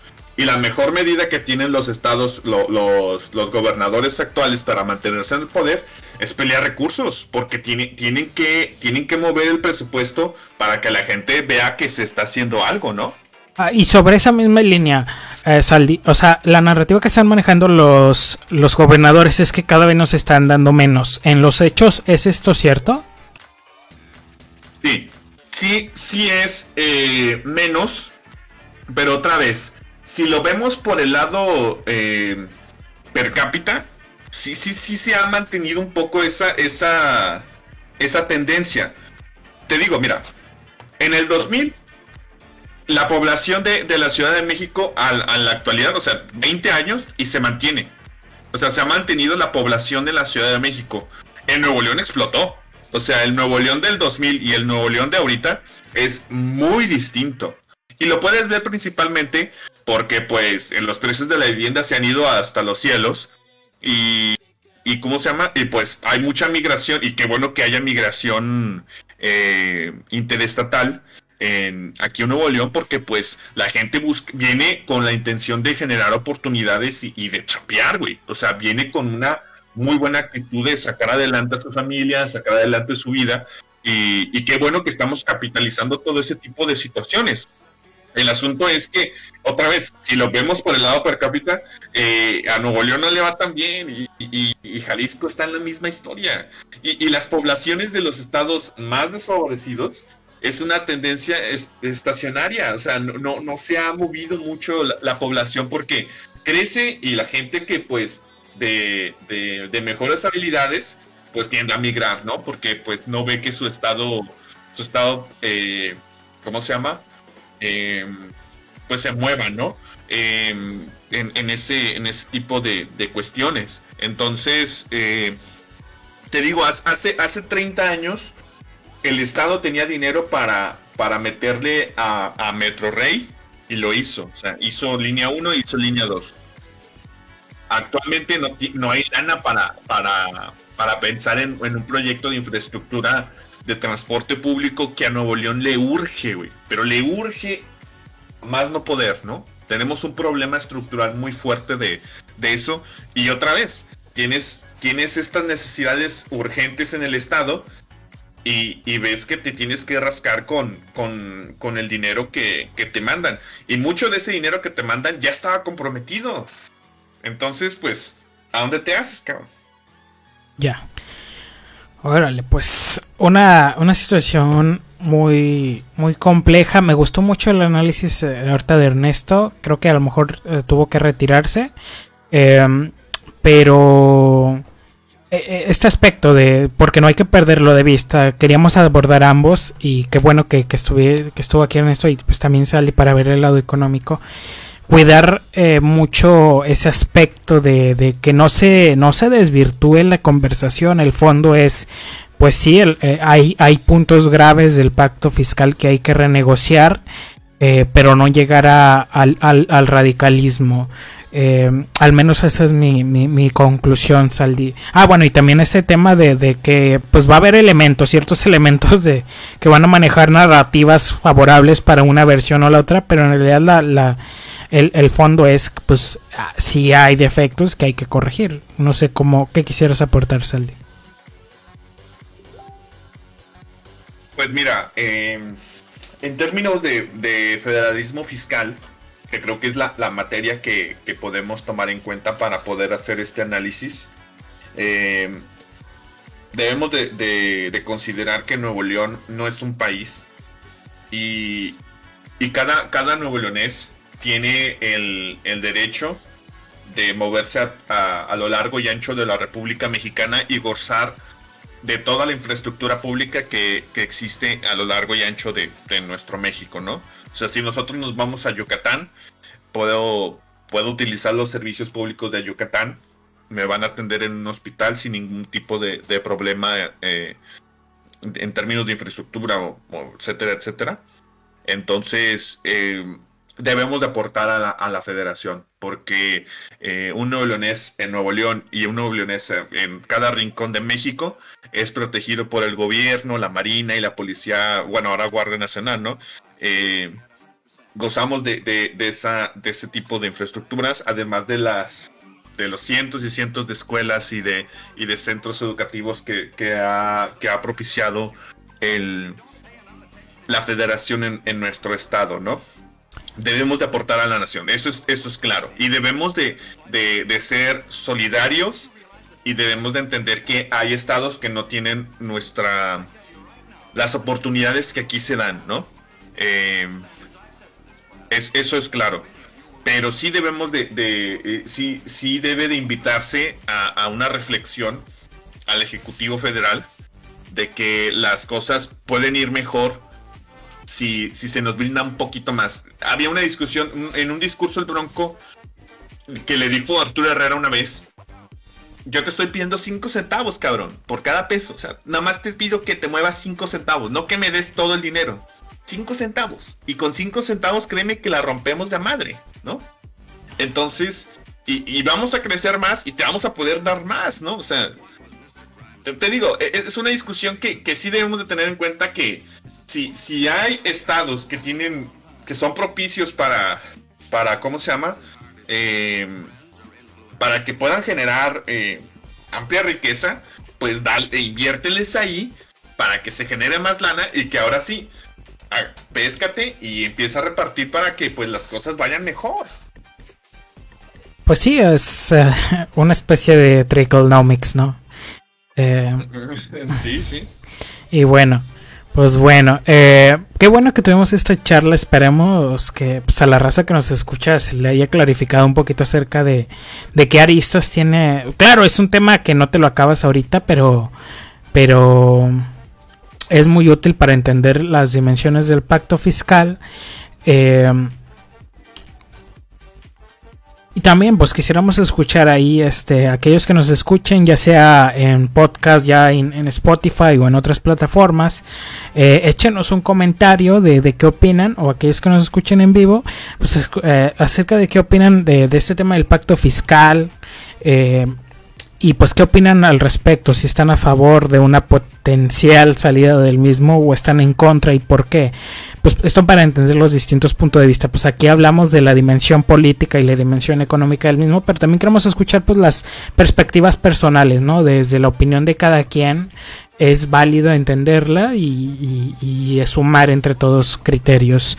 Eh, y bueno, vamos a pasarnos a las otras notas. En las otras, bueno, vamos a. Son breves, son muy rapiditas.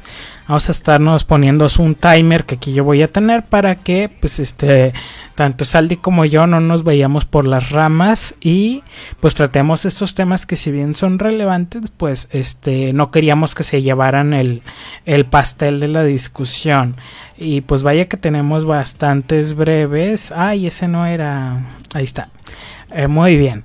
Eh, muchas breves. Estas son muchas breves que nos vamos a estar este, aventando de bolón ping-pong. Em, eh, vamos, en primer lugar, bueno, pues acerca de, de, Tatiana Cloutier y pues que ha decidido, bueno, su declaración oficial es que no va a participar por la gobernatura del estado de Nuevo León. Eh, aquí ya está corriendo el timer para la primera breve. Y pues ha, decidido que sirve más en la Cámara de Diputados, sirviéndole al país desde ese frente. Eh, ¿Qué opinas tú, Saldi? Eh, digo, recordemos, es todavía muy temprano para tomar estas afirmaciones como definitivas, o cómo lo ves tú. Mira, yo, creo que con lo que con lo que pasó de, y, no quiero ser reiterativo, pero tomo, tomo otra vez este, estos elementos y para ya no discutirlos. Eh, el PG sí la cagó, güey, sí la cagó con esto de, hacer, hacer, un llamado de, consulta popular para lo del pacto fiscal, porque sí pone mucho en desventaja al, federal. Y, además, eh, mucha gente... No me dio bien la pedrada.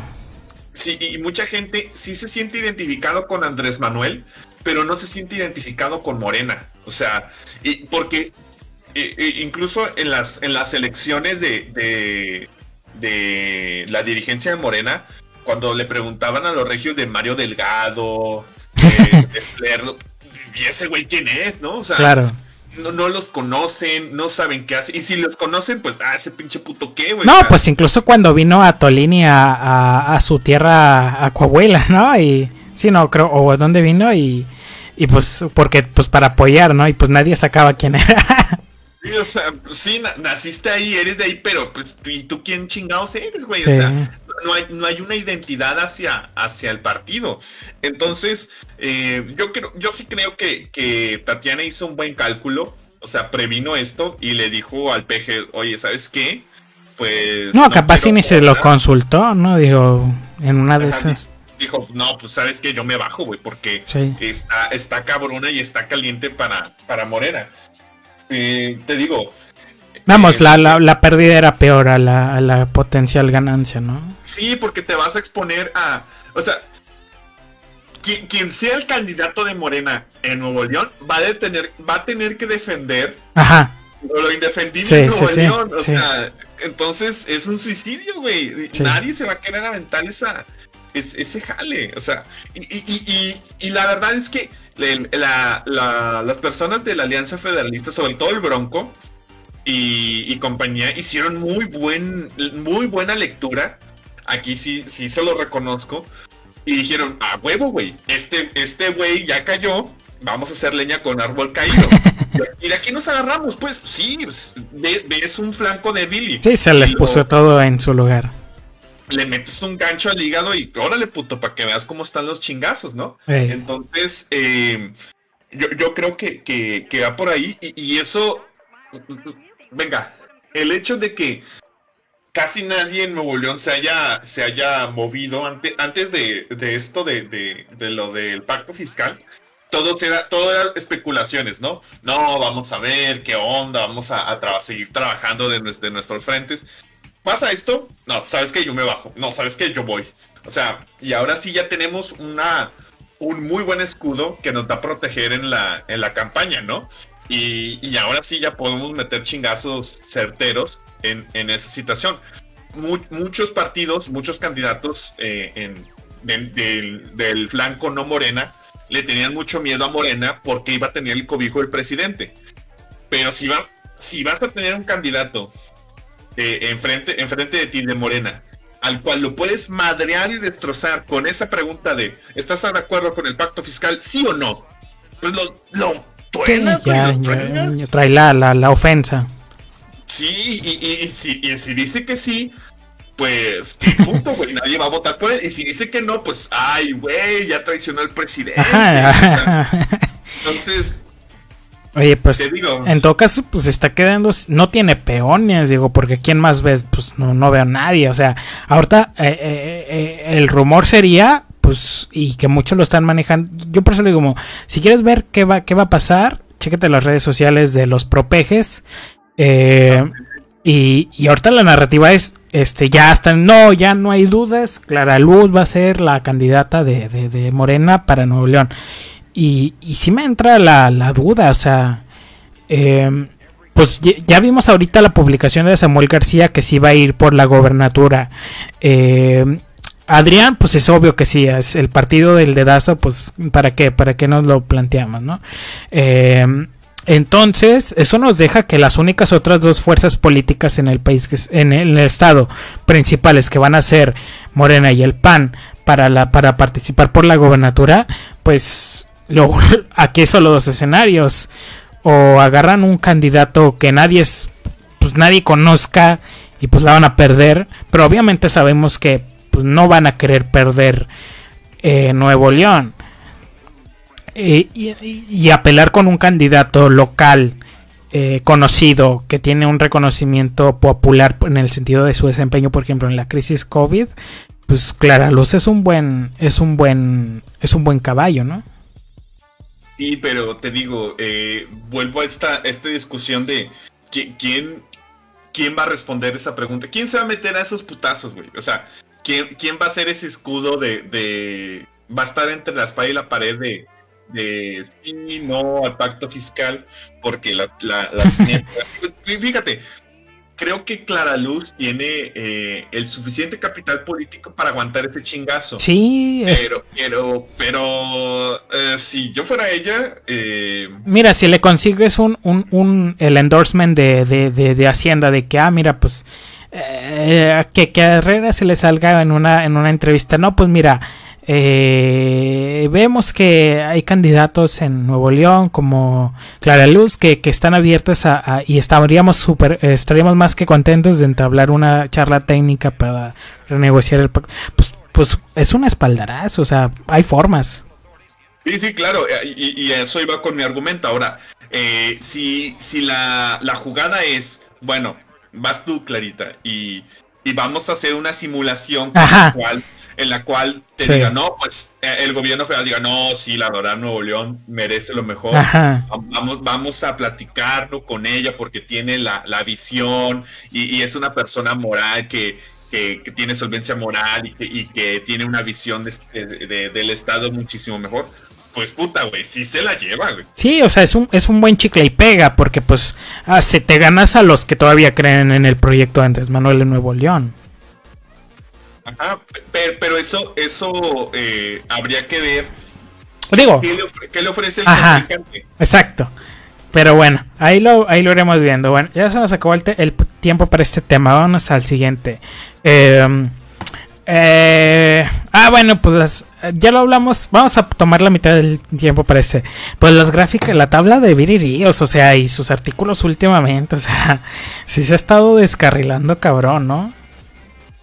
Pues es que, híjole, eh, una vez, fíjate, vi, que, un ex gobernador del Banco de México compartió una, una gráfica que hizo es, Viri Ríos y, le puso ahí de que Viri Ríos le puso en mis tiempos libres hice esta gráfica y, y, aquí, claramente se ve que cuando entra López Obrador la producción de automóviles se dispara por lo tanto, y empieza a sacar un chingo de sí. Entonces, este es su gobernador, eh, retuitea y, le pone comentario. Eh, alguien háblele a, Harvard para decirles que, le quiten el doctorado a esta Miren, miren lo que hizo, ¿no? Y, ay, güey, qué buen putazo. tenía más likes el, de, este señor que el mismo de Viri Ríos, güey. Creo que lo terminó borrando, ¿no? De, las cagadas que, que, se aventó. Eh, en parte, eh, y, con, con, esto intento ya clausurar mi argumento. Claro.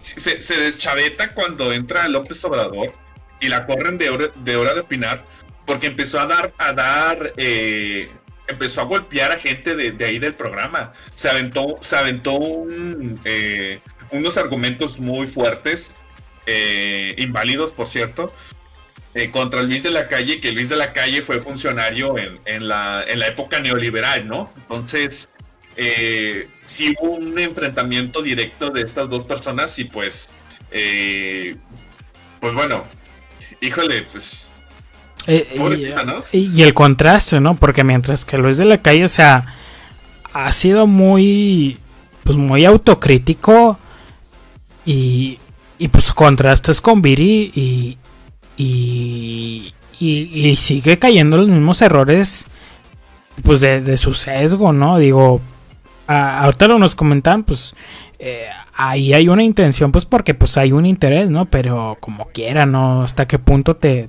te, gana, ¿no? Y mira, dentro de, los neoliberales que sí, sí hicieron varias cagazones, eh, está este Luis de la Calle, está este eh, Santiago Levy y el mismo Aspe, ¿no? O sea, gente que, que eh, ha intentado regresar a la, a la, vida pública, pero desde la academia, y sí abiertamente lo ha dicho, o sea, la cagamos en esto, y, y, salen y, y reciben el putazo, ¿no? De, la crítica y reciben el putazo de, del señalamiento, ¿no? Eh, cuando, cuando alguien así se mete a la función pública, siempre está expuesto a eso, güey. Siempre está, y hay que, y hay que aceptar el putazo, hay que aceptar el putazo y no te queda más que eh, eh, aceptarlo y, y, hacerte el fuertecito y que no te dolió, pero pues lamentablemente con, con, con esta con esta chica, pues no, no se puede razonar en, en, en este sentido. Y pues, pues híjole. Eh. Sí, no, digo, hace falta ver sus columnas para darte cuenta que, pues que sí se van medio deformando cañón. Pero bueno. Eh, ah, bueno, y la otra, la otra mitad, pues el PIB, a ver. Pues el PIB, yo lo entendí, pues esa interpretación del incremento, pues para empezar es en términos de, de, de respecto a trimestre, ¿no? Y en todo caso es, pues, estás reponiendo, cabrón. No es como que no estás ganando, estás reponiendo, ¿no? Sí, mira, eh, ese 12% positivo es con respecto al trimestre anterior. Em, eso significa que del, 20%, pues nos falta un 8 para... Para, para, estar tablas. sí, para, para, para, tener un saldo cero, ¿no? Eh, gran parte de, esa contabilidad. Ahora, hay otra cosa, ah, y antes de que se me olvide, porque ya se me vino a la mente. Eh, eh, la estimación oportuna del, del, INEGI tiene un error estándar. O sea, cuando salgan las, las cifras revisadas, puede que sea mayor o menor. Me da la impresión que gracias a la activación económica que se dio, la reactivación, perdón, eh, eso tuvo un, un empuje considerable y, vamos a ver una recuperación en V, pero no una V como, como la conocemos, sino más como una, una palomita de esta de... Sí, como decía, sí, como decía Herrera, ¿no? En el video. Sí, sí. Entonces, eh, no, no es algo de celebrarse. Qué bien que vayamos en la dirección positiva, porque era lo que lo que se esperaba pero no es algo de, aplaudirse. O sea, no, no, no es un éxito de la 4T. Y la verdad, qué hipócrita se ve el presidente presumiendo. Reviviendo el PIB cuando ya lo había desterrado. Exacto, cuando se la pasó y se la pasó y se la pasó eh, eh, despreciando esa cifra y diciendo que hay que, hay que medir en la felicidad. Pues, ah, güey, pues ahora mide la felicidad, cabrón. Y, vas a ver que no va a estar bien. ¿eh? la pues, gente está enojada, está ansiosa, está estresada, porque pues eh, ese es el efecto que tiene mucha gente el, el encierro. Digo, uno, uno que es millennial, pues está con madre en la casa, ¿no? Pero pues eh, los boomers, pues creo que no le están pasando muy bien así encerrados, ¿no? Entonces, eh, no, güey, qué, qué pinches hipócritas se vio. Sí, no, y, toda la perrada, o sea, en el Twitter, o sea, o sea, va vitoreándose y que no, y aquí están los pesimistas, miren, o sea, o sea, sí, sí, sí, o sea, ahí sí, retóricamente no, no, no, no tiene lugar, o sea, no, no ha lugar esa, a esa a ese vitoreo pedorro, pero bueno. Eh, pero bueno, ahí está, ahí, ahí está explicado el tema del... Pues bueno, eh, voy a resetear, nos quedaron 20, 20 segunditos, pero bueno, vamos a resetear. Eh, y finalmente, ah bueno, esto, bueno, un minutito nada más para lo de la NASA. Pues mira, la NASA hizo el anuncio de un descubrimiento importante, el cual pues fue el hallazgo de agua congelada, ¿verdad? En la Luna, en la superficie visible, ¿verdad? Eh, sí, y, hay, que, hay que hacer la, aclaración de que esta agua no es, no es propiamente eh, agua potable ni, ni, así como un río, ¿eh? O sea... Eh, sí, porque a lo mejor la raza se imagina un riachuelo congelado o algo así. Sí, o un, lago, un glaciar así. No, no, o sea, es este... Así como nosotros hacemos el fracking para sacar petróleo, habría que hacerlo para sacar esa agua, ¿eh? Así es. Eh, pero bueno, una nota relevante, desde luego, no por menos, no por ello deja de ser menos relevante. Estaría bien ahí si eh, en tus contactos ahí de la, de la raza científica, pues invitado, ¿no? Para platicar acerca de ello, ¿no? Porque digo, siempre que, hablamos de, de, que hay un, hallazgo relacionado al agua, eh, pues existe siempre, resurge la plática esta, ¿no? De pues la existencia de vida. Sí, si, si nos está escuchando eh, este, este Fungi, eh, debería de entrar. Yo sé que, tiene esta, esta visión de que no le gusta mucho su voz, pero pues Ángel habla peor y... Y, yo, me nombre, yo, nombre aquí. Eh, entonces, no, no, sí, déjame, hago presión para que nos platique algo de... él, él, es cosmotonto, entonces, digo, cosmólogo. Eh, y, le, le mueve mucho Carl Sagan de sí, no, ya vio toda la... La, de, la, de Neil... Ah, no, pues... Sí, ya, ya le sabe. no, pero sí, estaría bien. Eh, no, no deja de ser importante el tema. Y bueno, eh, y ya para, para cerrar, ahora sí. Ah, bueno, son dos, pero primero el primero. Eh, um, el outsourcing.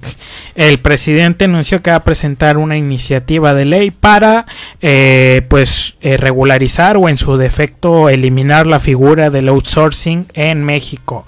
Um, suena una así ya entrando muy rápido en el análisis para que no nos gane el tiempo, pues de, mi parte, pues sí, sí coincido con la vista de, de, otras personas de que pues sí es una medida muy fuerte eh, llegar al punto de la erradicación de la figura del outsourcing, pero honestamente la alternativa es, y a este punto mi, mi, perspectiva es, pues ya no podemos hacer otra cosa, o sea, eh, si, si esto se si hace el combo con una reforma eh, fuerte, una serie de reformas estructurales fuertes en la segunda, en el, en el segundo trienio del, del periodo de, Andrés Manuel, pues sería un buen combo, pero eh, y aún si va sola la, la, iniciativa con solo la erradicación de la figura del outsourcing, pues es que a este punto, ¿qué, ¿qué, nos queda? ¿no? Y bueno, también por ahí comentaban algunas personas, ahí no sé qué tanto sea cierto, que esto pues es parte de las de las letritas chiquitas del, del Temec. O eh, no sé qué tan cierto sea esto, Sally. Mira, eh, lo que pasa es que eh, sí, es, evidente que, el outsourcing ha, puesto o, ha hecho mucho daño a la estructura laboral de México, ¿no?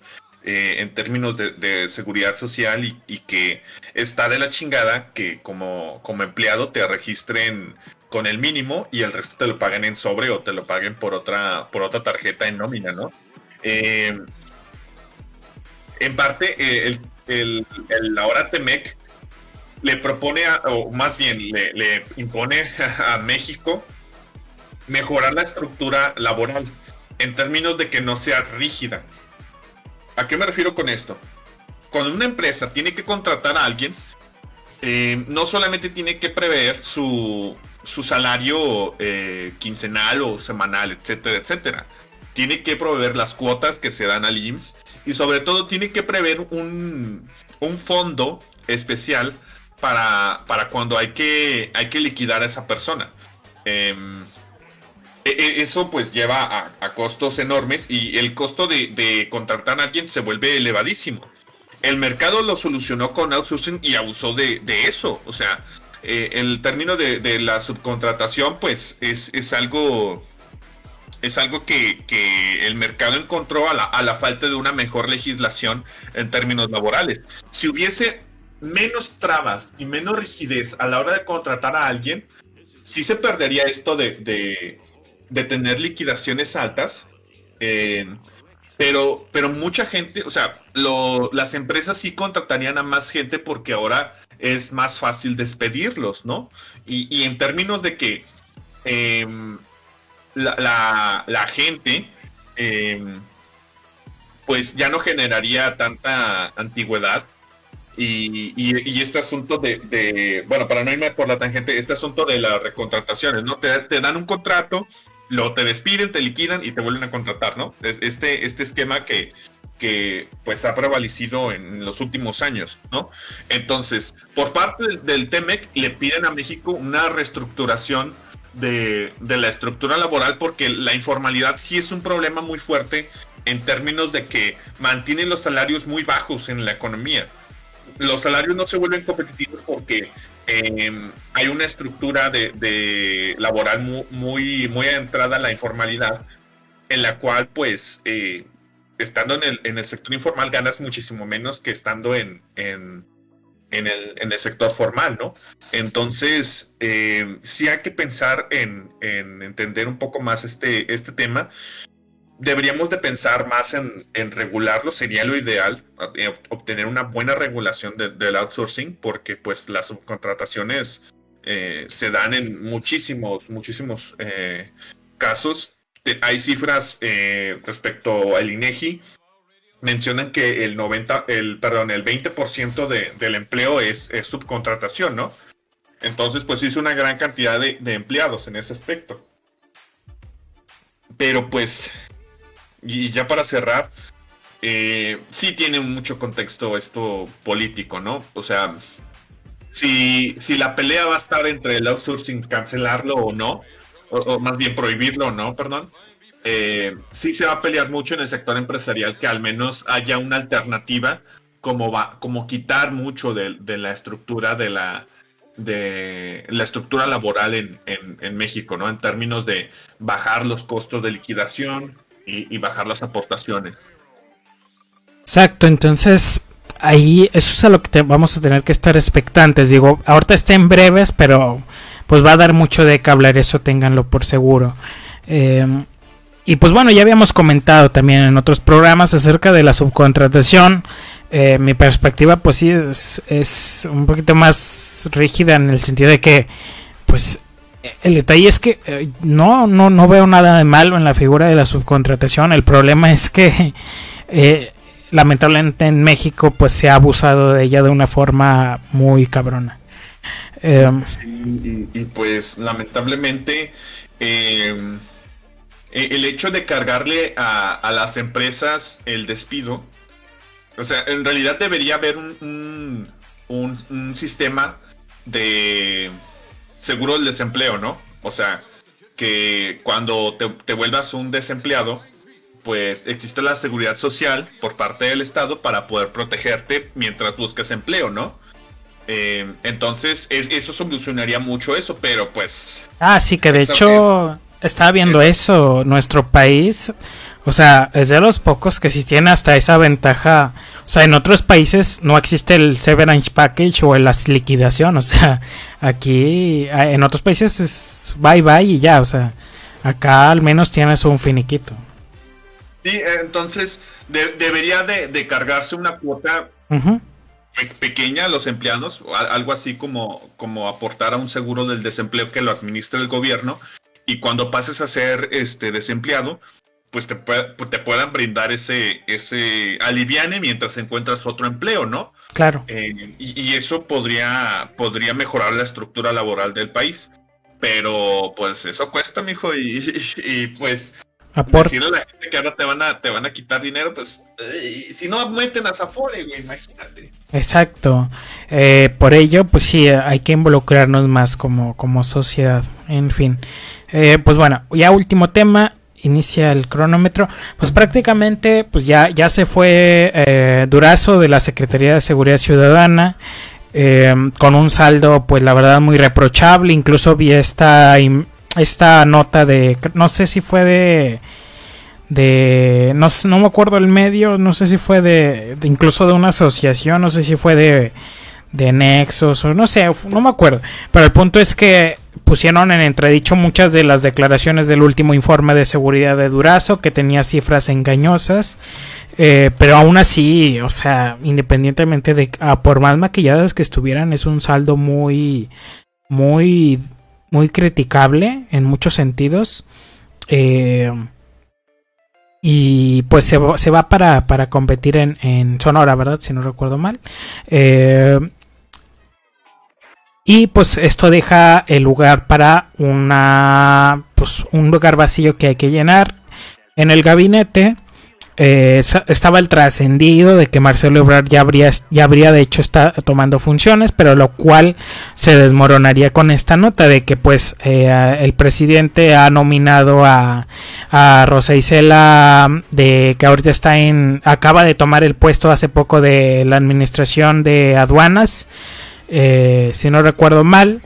Eh, y pues esta, causa mucho entredicho porque pues prácticamente eh, esta mujer pues no, no tiene un background en, en, términos de seguridad pública y pues acaba de adoptar y acaba de tomar un rol hace nada o sea hace poquito hablábamos de este tema de la de la de, de, de las nueva administración en, en aduanas yo creo que esto es muy problemático, ¿no? O sea, yo sí, o sea, lo que sea, independientemente, no importa si sea un, si sea un gobierno de, del PRI, de Morena, del PAN, eh, es importante no dejar de, para mí, no dejar de residir el, una secretaría como la de seguridad en, en un rol pues bien formado, bien, bien adecuado para esta tarea, ¿no? Sí, y, es que... Eh o sea, se, entiende que, que, Durazo sí entró con un proyecto de seguridad. Tuve la oportunidad de, de, o más bien me di la oportunidad de, de, escuchar su última entrevista, o de las últimas entrevistas que tuvo en Despierta. Y, y, venga, o sea, e, él presume que su mejor logro en, en su gestión fue revertir la tendencia, ¿no? Ay, cabrón, es que. sí, o sea. Para hablar de, revertir una tendencia tienes que hablar de largo plazo, o sea, de, que se ha sostenido eso. Y, pues los datos no nos dan para, para, para ello, ¿no? Le preguntan también sobre cuál ha sido el momento más difícil y si fue cuando, cuando fue el culiacanazo, ¿no?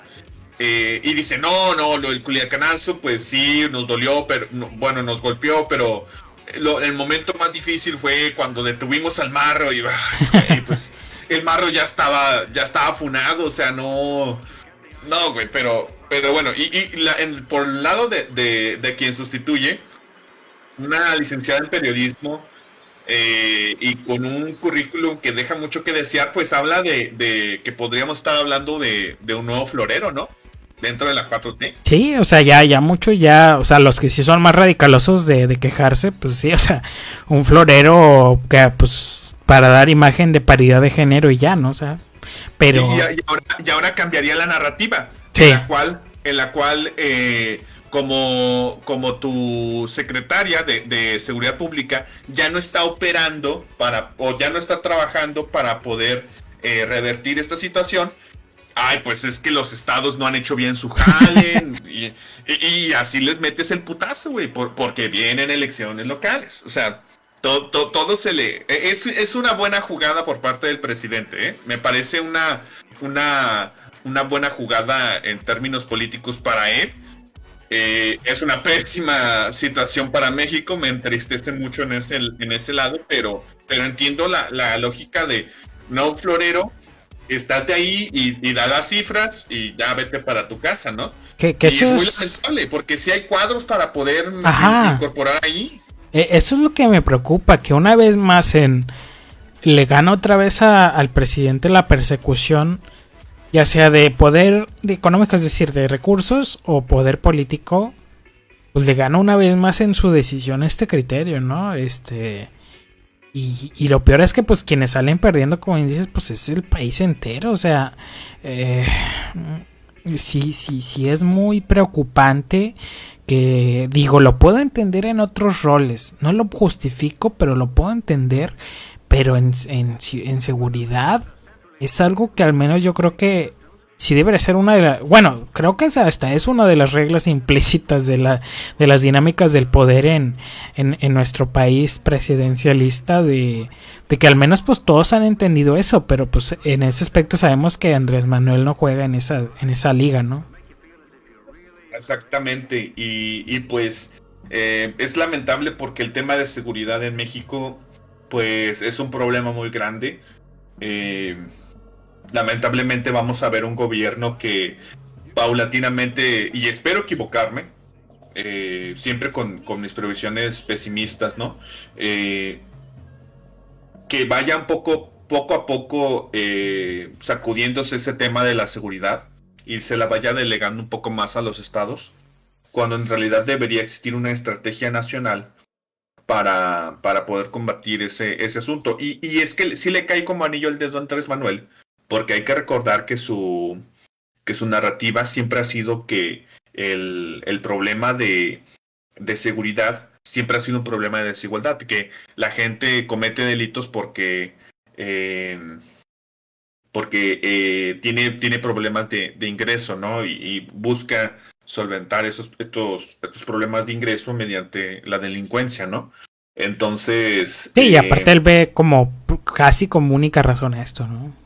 Exactamente, entonces eh, es muy lamentable que, que, se ignore se ignore esta parte por parte de, de del gobierno federal y, y que nuevamente lo, lo digo y, y, lo mantengo de que eh, sí hay cuadros, sí hay cuadros para poder eh, entablar y que, y que les guste entrarle a este tema, pero lamentablemente son cuadros que una no le van a jurar lealtad total al presidente, lo cual le recaga.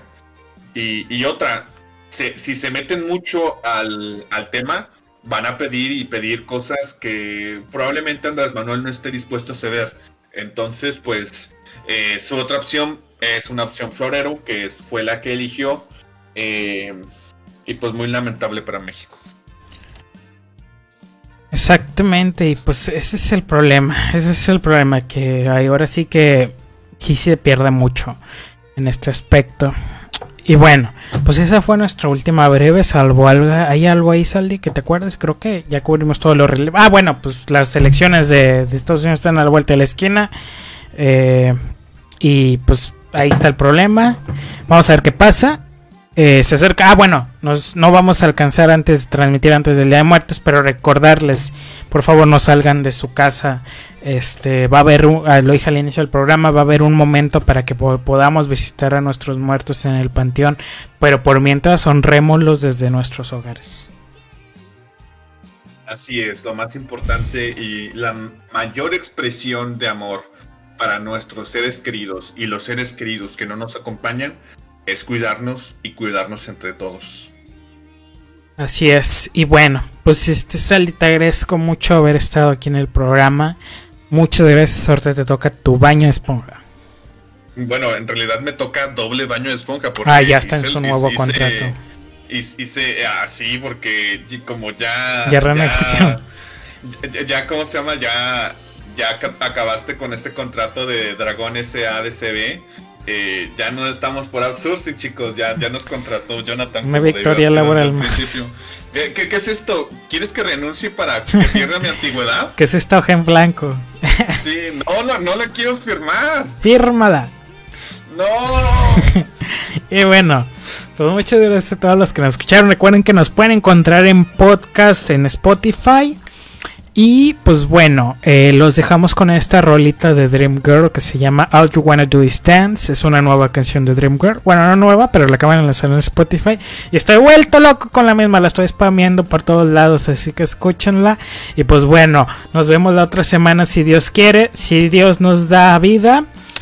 Eh, y si se nos da la gana, pues este miércoles que viene va a haber otra transmisión especial. Ahí veremos nosotros de qué tema. Hasta luego. Buenas noches. Vaya, esperen los, los, ¿cómo se llaman? Los especiales de la elección de Nuevo León. Uy, no, van a estar buenísimos. Pero bueno, ahora sí vámonos a, a mimir. Nada, no se crean, pero ahí nos vemos.